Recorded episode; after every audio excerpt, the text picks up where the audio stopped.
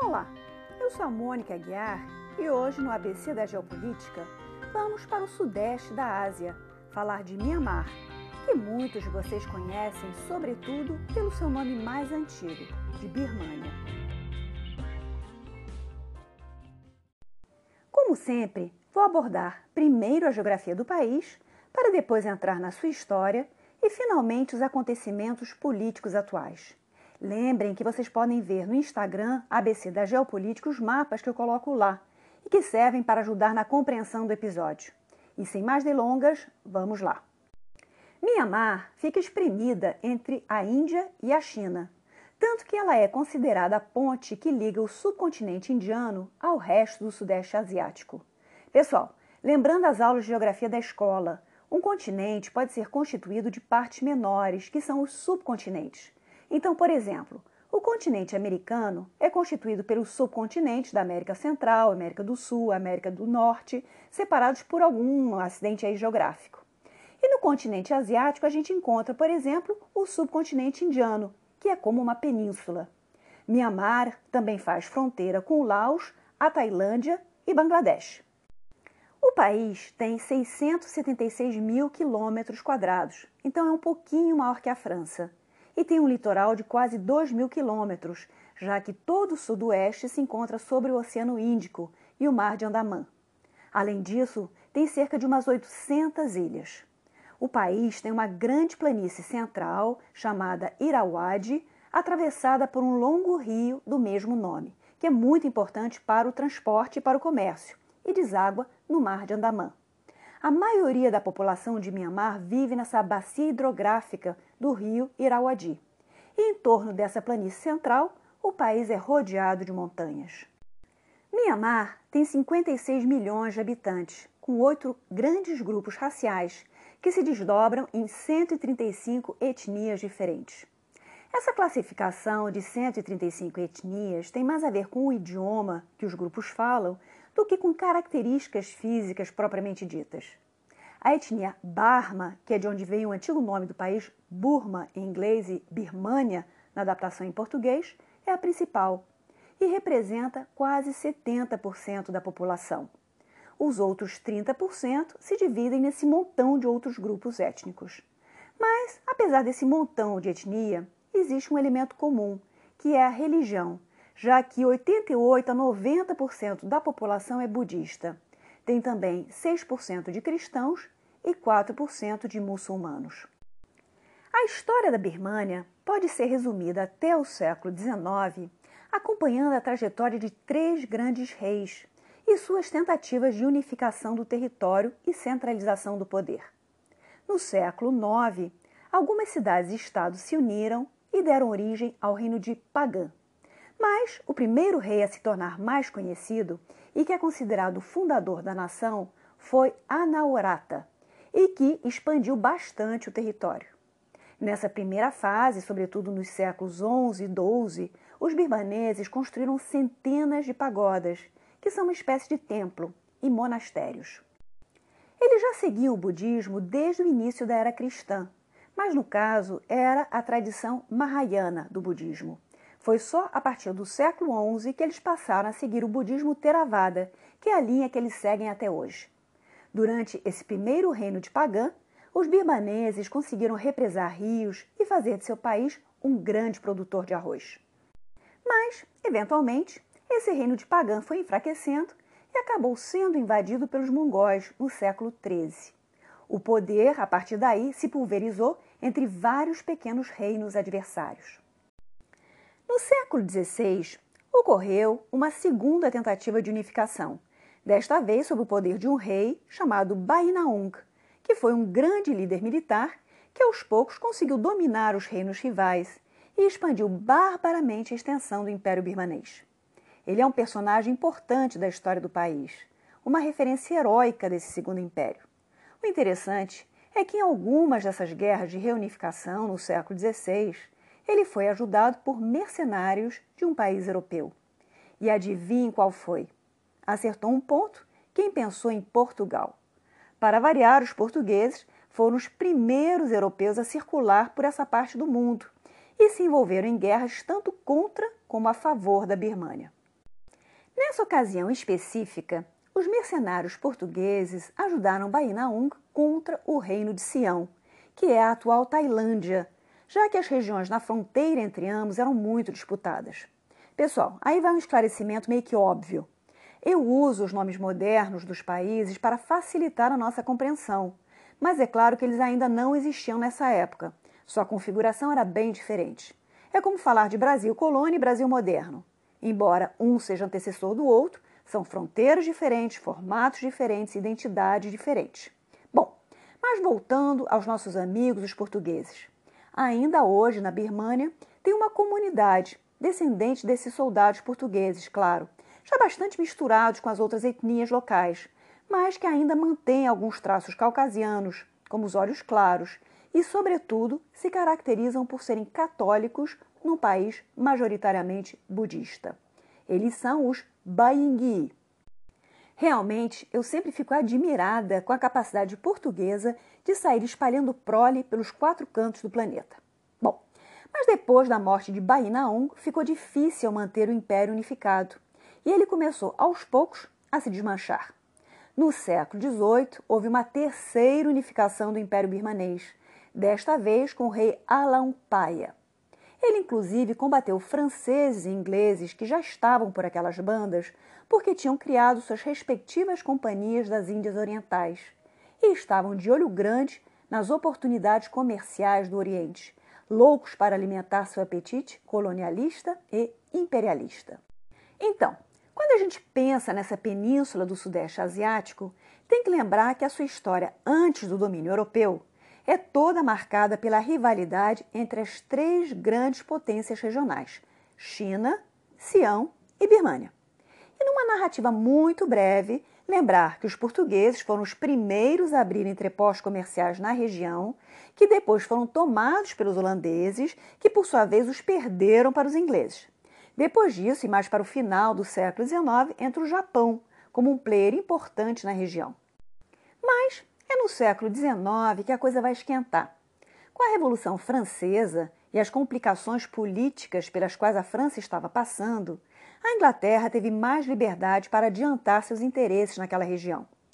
Desde meados do século XVII, a Inglaterra, por meio da Companhia Britânica das Índias Orientais, já havia se instalado na Índia e aos poucos foi aumentando e consolidando seu poder lá.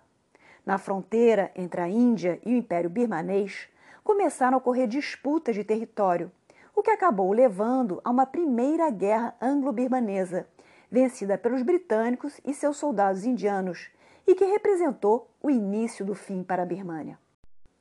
Essa primeira guerra aconteceu entre 1824 e 26 e foi seguida por mais duas. A Segunda Guerra Anglo-Birmanesa aconteceu entre 1852 e 53 e os ingleses já anexaram a parte inferior da Birmânia a seus domínios coloniais. A terceira e última guerra aconteceu em 1885 e foi a pá de cal na soberania birmanesa, com a anexação da parte superior da Birmânia, que faltava ainda. Nesse meio tempo, os franceses, que também estavam de olho na Birmânia, posavam de bacanas, dizendo que iam ajudar os birmaneses contra os britânicos, quando na verdade só queriam adiantar seus próprios interesses comerciais barra coloniais e já estavam organizando lá ao lado o seu próprio império colonial, que viria a reunir o Vietnã, o Laos e o Camboja, a chamada Indochina Francesa. Em suma, a Birmânia, ao longo de todo o século XIX, foi sendo incorporada pedaço por pedaço ao Império Britânico e se tornou uma província dentro do chamado Raj Britânico, em 1886. Raj Britânico é o nome que se deu a todas as terras na Índia que antes eram controladas pela Companhia Britânica das Índias Orientais e que depois passaram para a coroa britânica em meados do século XIX. Vejam bem, a decisão de incluir a Birmânia dentro do Raj foi uma decisão administrativa dos britânicos, porque étnica e culturalmente os dois países tinham realidades bem diferentes. A Birmânia só foi separada da Índia em 1937. Os britânicos fizeram na Birmânia aquilo que sabiam fazer melhor: o dividir para reinar. Favoreceram a imigração indiana e chinesa para dentro do território birmanês e estimularam sua participação na economia local, reduzindo pesadamente o papel das elites e camadas médias birmanesas. Eles também deram força para alguns grupos étnicos em detrimento de outros, muitas vezes grupos étnicos minoritários, que antes eram ignorados pelos governos birmaneses. Em suma, aplicaram o beabá do manual imperialista. A colonização britânica gerou bastante resistência e movimentos internos de guerrilha e alterou o equilíbrio social e religioso do país. A Birmânia, que era um país rico e que tinha tido um passado militar consistente, foi tratada com mão de ferro pelos britânicos. É interessante que o Reino de Sião, atual Tailândia, acabou se tornando uma espécie de estado tampão entre os interesses britânicos e os franceses naquela região. O rei de Sião daquela época, o rei Mongut, assinou um tratado com os britânicos chamado Tratado de Bowring, de 1855, dando a eles uma porção de vantagens comerciais. E com isso meio que conseguiu debelar a mão forte britânica. Aquela filosofia de melhor perder um braço do que todos os membros. Esse tipo de tratado é conhecido como tratado desigual, porque é aquela história de manda quem pode e obedece quem tem juízo. E aconteceram vários deles entre a China e os países europeus. E aí vai uma curiosidade. Alguns de vocês provavelmente já conhecem o Rei Mongut, porque ele é um dos protagonistas de um musical da Broadway que virou filme em duas ocasiões, The King and I. Uma versão dos anos 50 com Will Brynner e Deborah Carr e outro com a Jodie Foster em 1999. E tem uma música muito conhecida, que é essa que vocês estão ouvindo aí de fundo. Bom, mas deixemos a Tailândia de lado e voltemos para a Birmânia.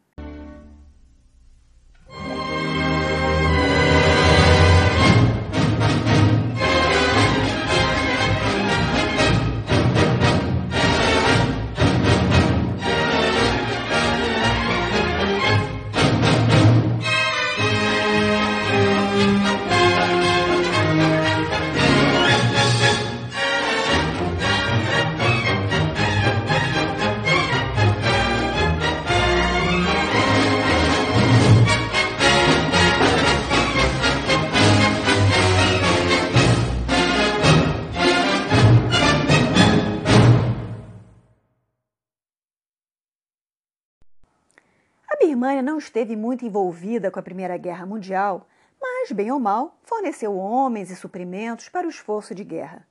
Como os britânicos precisavam de muitos navios, uma parte da frota que fazia o transporte do comércio birmanês foi desviada para o Atlântico, e com isso as exportações de arroz praticamente cessaram durante esse período.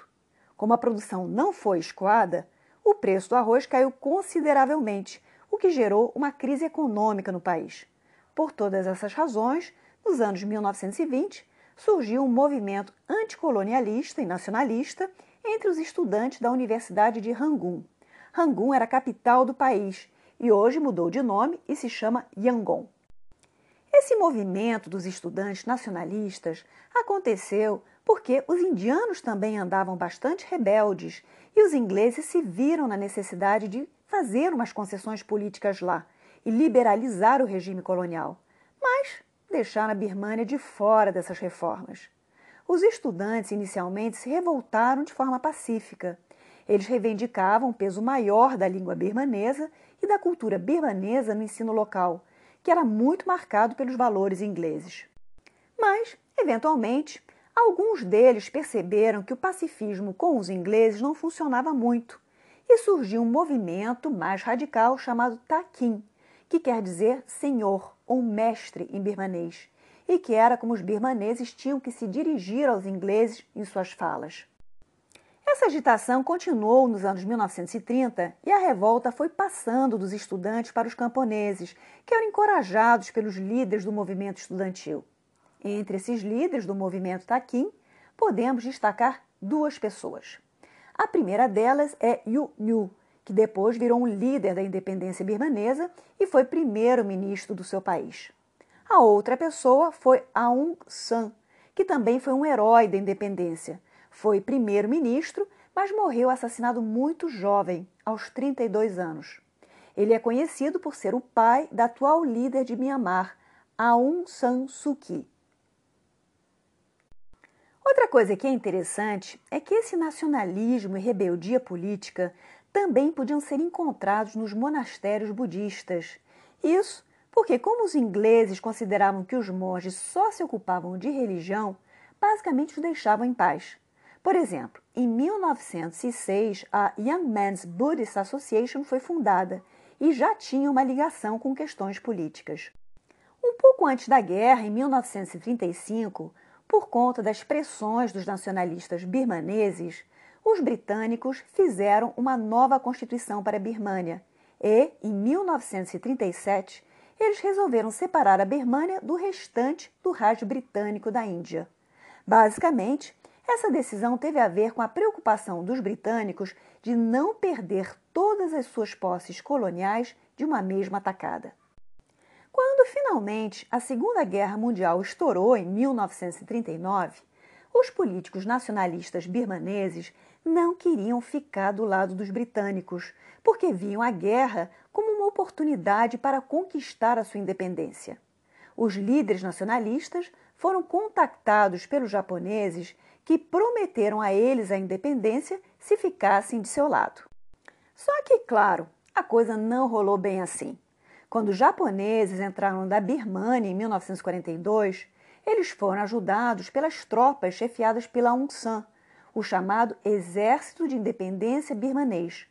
Mas o Aung San logo percebeu que essa canoa era uma furada e, eventualmente, em 1945, se juntou à causa aliada. Apesar de ser uma figura-chave da independência da Birmânia, o Aung San é uma figura bastante polêmica. Tem gente que diz que ele era um oportunista, que mudava de discurso só para adiantar a própria carreira política. E outros que ele era um político hábil e pragmático, que sabia se aliar a uns e outros para avançar a causa nacionalista. Quando a Segunda Guerra Mundial terminou, os nacionalistas conseguiram convencer os britânicos a tornar a Birmânia independente. É claro que se dependesse só deles, os britânicos nunca iriam fazer nada disso. Mas a essa altura do campeonato, eles estavam cansados. Né? O esforço de resistir à Segunda Guerra Mundial já tinha exigido tanto deles que eles não tinham como resistir ao desmanche de seu império. Não tinham tropas ou recursos para combater isso. A Birmânia se tornou uma república independente em janeiro de 1948. Mas Aung San não estava mais vivo para comemorar esse triunfo, porque foi assassinado alguns meses antes por um comando de opositores políticos. O sentimento anti-britânico e anticolonialista era tão forte que os birmaneses optaram desde o início por não fazer parte do Commonwealth, o que de certa forma os prejudicou, porque deixou o país política e economicamente isolado. Esses primeiros anos foram muito conflituosos, porque havia grupos comunistas lutando contra o governo, querendo fazer uma revolução, Lembrem-se né, que ao lado estava a China, dando exemplo na região, e também porque algumas etnias, como por exemplo a dos Karen e a dos Rohingya, queriam ter o seu próprio Estado independente. Em 1962, frente a esse clima de muita instabilidade interna, um membro do movimento Takin, um general chamado Neuin, deu um golpe de Estado, derrubou o governo parlamentar e tomou o poder. Foi o início de uma ditadura militar nacionalista, que se apresentava como sendo um caminho para o socialismo, mas que na prática de socialista não tinha nada, pois a população birmanesa não foi em nada beneficiada pelos donos do poder. Durante esse período, a economia foi nacionalizada em benefício das elites militares e o país afundou numa vasta teia de incompetência e corrupção. Os movimentos separatistas étnicos levaram muita bordoada e Mianmar se tornou um dos países mais fechados e pobres do mundo, apesar de possuir muitos recursos naturais. Em 1987, o ditador Ne Win avisou que iria renunciar depois de mais de 20 anos no poder. Criou-se uma enorme expectativa popular em torno da ideia de uma possível redemocratização do país, mas nada feito.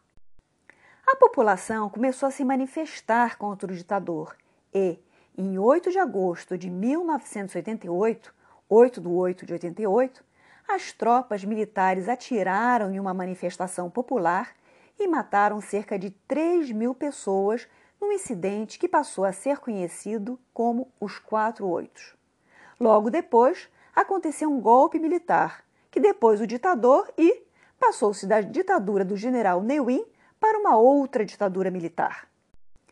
Para justificar o golpe como sendo temporário, os militares combinaram que haveriam eleições em 1990 para formar uma constituinte. Em 1989, o regime militar mudou o nome do país para Myanmar. Na língua birmanesa falada, o país se chamava Burma, mas na escrita era Myanmar. A junta militar trocou o nome do país porque, como Burma é também o nome da etnia dominante, o nome Myanmar seria mais inclusivo das outras etnias. Em 1990, aconteceram as eleições como previsto. O que não estava previsto era de que um partido de oposição, chamado Liga Nacional pela Democracia, fosse ganhar a maioria das cadeiras do parlamento, vencendo o partido oficial, o dos militares. À frente desse partido opositor estava uma mulher, Aung San Suu Kyi, a filha de Aung San. Ela mal chegou a conhecer o pai, porque ele foi assassinado quando ela tinha dois anos de idade. Pessoal, aqui vale uma pequena explicação sobre os nomes birmaneses. Os birmaneses não têm sobrenome, só o nome escolhido pela família. E essa escolha é feita para dar sorte, ou com base em astrologia. Isso quer dizer que cada membro da família tem um nome completamente diferente do dos outros. Por conta disso, a mulher, quando casa, permanece com seu nome e não coloca o do marido. As pessoas se chamam sempre pelo nome completo, ou então pelas suas iniciais todas. Mas o nome sílaba Aum é muito popular, porque significa sucesso. Então, a Aung Sun Suu Kyi tem o seu nome como homenagem ao pai, à mãe e a uma avó. Aliás, parece que os birmaneses têm a maior dificuldade quando viajam para o exterior, porque eles são obrigados a dividir artificialmente o seu nome em nome próprio e sobrenome, para preencher os formulários de identificação. Bom, mas voltando à nossa política. Os militares se recusaram a reconhecer os resultados da eleição e continuaram no poder, o que, é claro, pegou bastante mal internacionalmente. Vamos lembrar que o que estava acontecendo nesse momento era uma onda de democratização com o fim da cortina de ferro. No ano seguinte, em 1991, Aung San Suu Kyi recebeu o Nobel da Paz pela sua luta não violenta por democracia e direitos humanos. Ela já era uma figura emblemática em Myanmar por conta da sua filiação, a Aung Sung, e os militares a colocaram em prisão domiciliar desde 1989, mesmo sem ter uma acusação específica contra ela. Ela basicamente ficou em prisão domiciliar por uns 15 anos seguidos, só com alguns intervalos de liberdade. Mas, com o Nobel da Paz dela e uma série de sanções internacionais que o país acabou levando, a junta militar resolveu tomar dentro e se preparar bem devagarinho para fazer uma transição para a democracia. E vamos por devagarinho nisso. Em 2003, eles anunciaram que estavam organizando essa passagem democrática com sete etapas a serem cumpridas, mas sem um prazo específico que tivesse de ser respeitado. Tipo, vou fazer e não me apressa, porque daí que eu não faço mesmo. Em 2007, ocorreram manifestações contra o governo. A causa direta foi um aumento do preço da gasolina que levou ao aumento do preço dos alimentos. A população foi para a rua protestar na chamada Revolução Açafrão, porque muitos monges budistas participaram dessas manifestações e eles usam essa roupa de meio alaranjada. E claro que o regime reagiu enchendo os manifestantes de porrada, prendendo centenas, etc., o que pegou bem mal internacionalmente.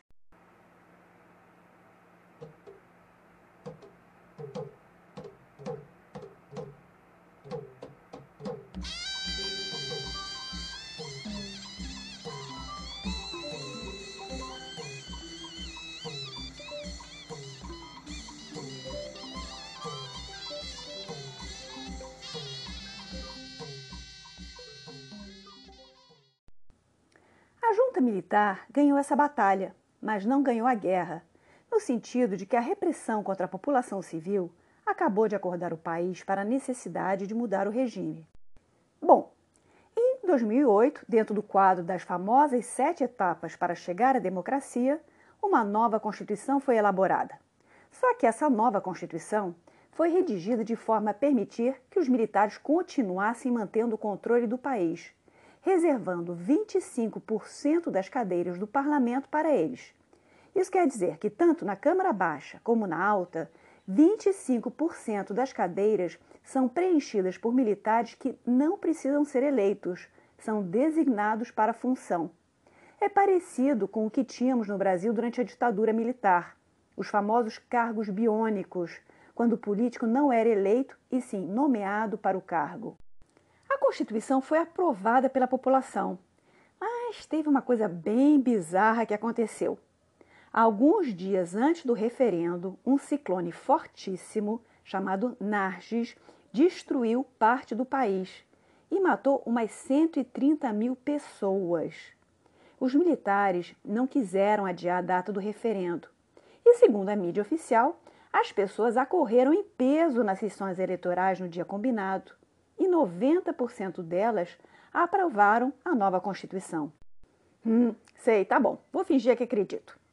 As eleições parlamentares foram marcadas para 2010, mas, frente a toda a experiência de manipulação e fraude, a Liga Nacional pela Democracia pediu para a população boicotar essas eleições.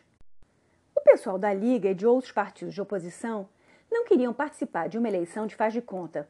Sabiam que os militares não iam dar bobeira de novo e fariam o diabo para que os candidatos pró-governo fossem os únicos vitoriosos. E de fato, foi isso mesmo que aconteceu. O partido oficial levou a maioria das cadeiras parlamentares. Em 2012, ocorreram eleições parciais para preencher algumas cadeiras que tinham ficado vazias, e a Aung San Suu Kyi e seu partido a Liga Nacional pela Democracia, ganharam. Essas eleições foram menos fraudadas, porque havia observadores internacionais e o governo militar tinha interesse em ficar bem na foto para que as sanções internacionais contra Mianmar fossem levantadas. Nas eleições gerais de 2015, a Liga Nacional pela Democracia ganhou de lavada. Mas a gente precisa lembrar que 25% das cadeiras parlamentares são reservadas para os militares. Como em Mianmar as eleições presidenciais são indiretas, ou seja, não é a população que vota diretamente num candidato, mas sim um colégio eleitoral, Aung San Suu Kyi deveria se tornar presidente, já que seu partido foi majoritário. Mas não, não foi isso que aconteceu. Por quê? Porque aquela famosa Constituição de 2008, basicamente redigida pelos militares, proíbe que o presidente do país tenha pai ou mãe estrangeiro, tenha marido ou mulher estrangeiro, ou tenha filhos que possam pleitear a cidadania de outro país. E, coincidentemente, a Aung San Suu Kyi era viúva de um inglês, pai dos filhos dela. Uma cláusula bem conveniente para a junta militar. Só que a esperto, esperto e meio. E a Liga Nacional pela Democracia contornou essa proibição inventando a posição de conselheiro de Estado, uma espécie de primeiro-ministro turbinado que é quem exerce o poder de fato.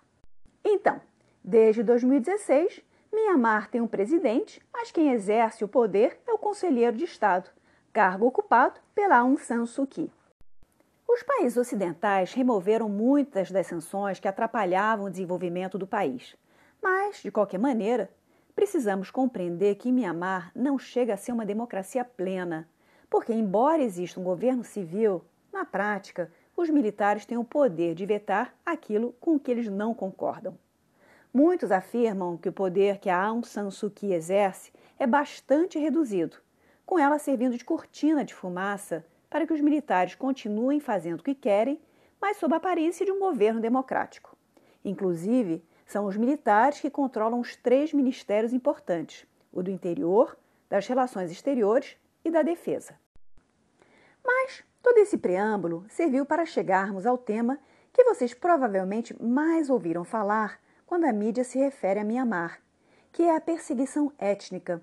Alguns chamam até de genocídio contra os Rohingya. Vamos lá.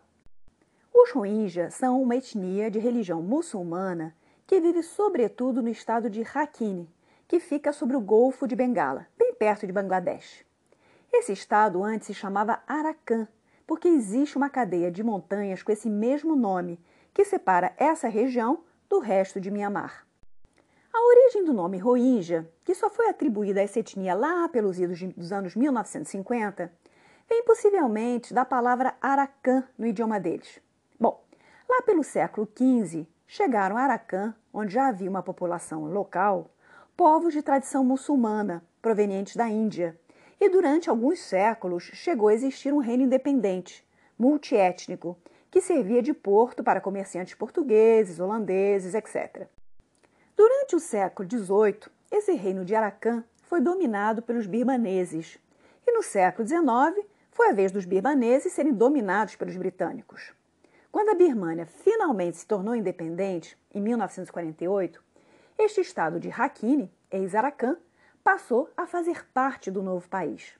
Só que a população local não queria. Preferia ter um estado próprio ou então fazer parte do Paquistão Oriental, com o qual se identificavam mais em termos étnicos, religiosos e culturais. Pessoal, aqui vale uma rápida relembrada da história da Índia. Quando a Índia se tornou independente em 1947, ela acabou, muito a contragosto de Gandhi, por sinal, se separando em dois países, um para os hindus e outro para os indianos muçulmanos. Por uma questão prática que tinha a ver com a distribuição dos muçulmanos no Raj britânico, o Paquistão, apesar de ser um único país, ficou dividido em duas metades, distantes uma da outra. Ao noroeste da Índia ficou o Paquistão Ocidental e, sobre o Golfo de Bengala, ficou o Paquistão Oriental.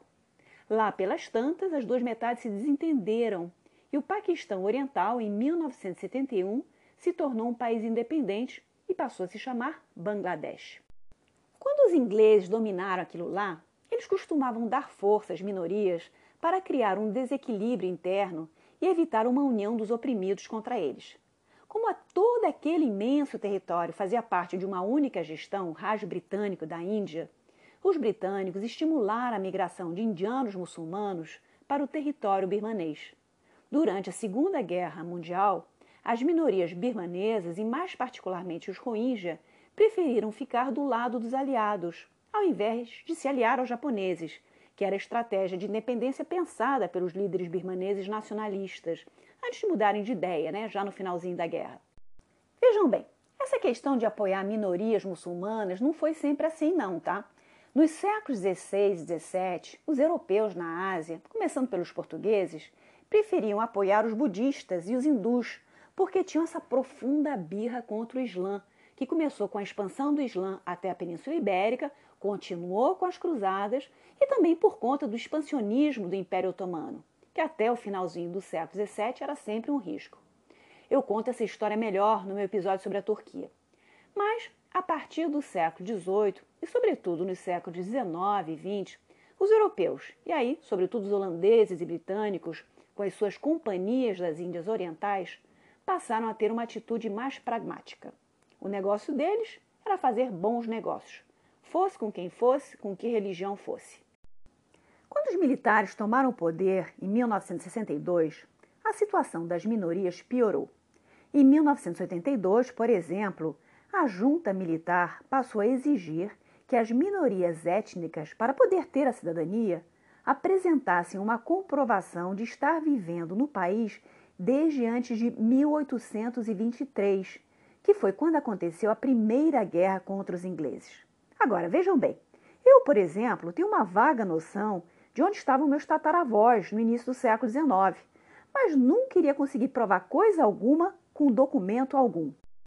No caso dos Rohingya, o resultado foi que eles basicamente se tornaram apátridas, porque não conseguiam provar a sua cidadania birmanesa. E o Bangladesh é um país tão pobre que tampouco os queria por lá. Os Rohingya passaram a ser vistos como intrusos nos dois países. A Guerra de Independência de Bangladesh, em 1971, também provocou muita migração para a Birmânia, e daí ficou fácil para a junta militar convencer o resto da população que os Rohingya eram migrantes bengalis. Então, sempre aconteceram episódios de violência contra eles, seja diretamente pelos militares ou pela população local, com a cobertura dos militares. Já em 1978, 1991, 92, centenas de rohingyas fugiram do país e foram se refugiar no Bangladesh. Lá, eles vivem em campos de refugiados em condições muito ruins. E qualquer incidente serve para fazer a região pegar fogo. Por exemplo, em 2012, uma moça do estado de Rakhine, budista, foi estuprada e morta por uns homens muçulmanos. Foi o que bastou para que a violência explodisse e morressem uma centena de pessoas na confusão. E sempre que rola alguma notícia, ou até mesmo fake news de incidente envolvendo muçulmanos, a situação deteriora rapidamente em qualquer lugar do país, não somente no estado de Rakhine. A polícia e as forças armadas, que deveriam defender a ordem e a população, acabam muitas vezes participando da violência também. Os Rohingya, basicamente, não têm acesso a serviços públicos, não podem ter mais dois filhos, precisam ter autorização para casar ou viajar, precisam tirar foto no documento sem barba ou lenço, que agride a sua religião, etc, etc.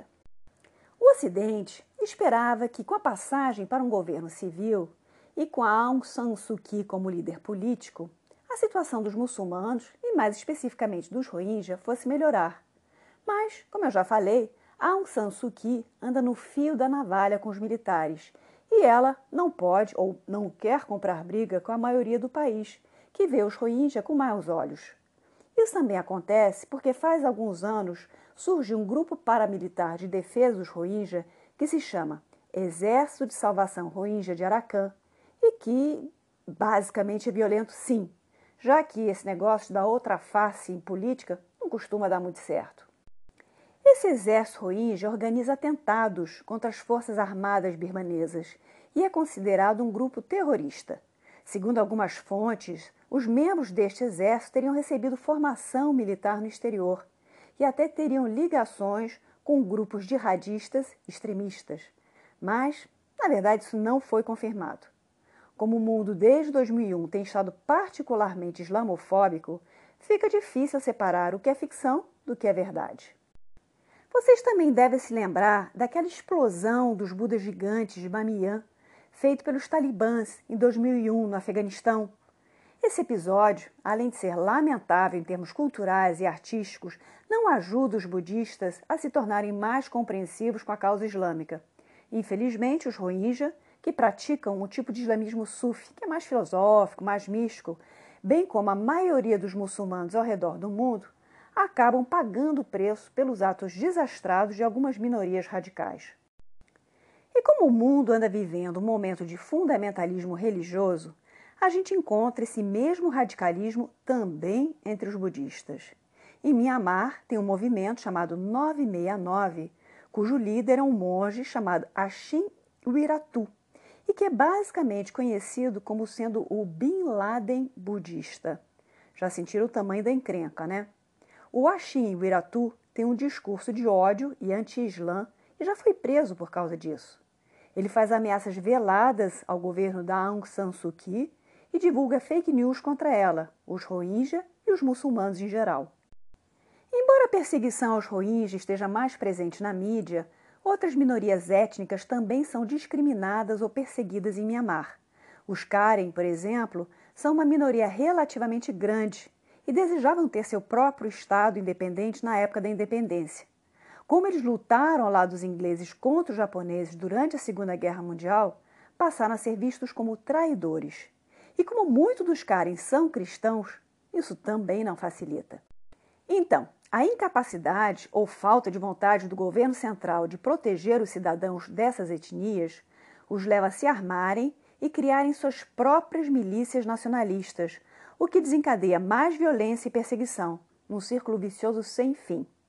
Estima-se que há cerca de 20 grupos étnicos armados e centenas de milícias espalhadas pelo país, criadas com a finalidade de defender ou não né, as populações locais.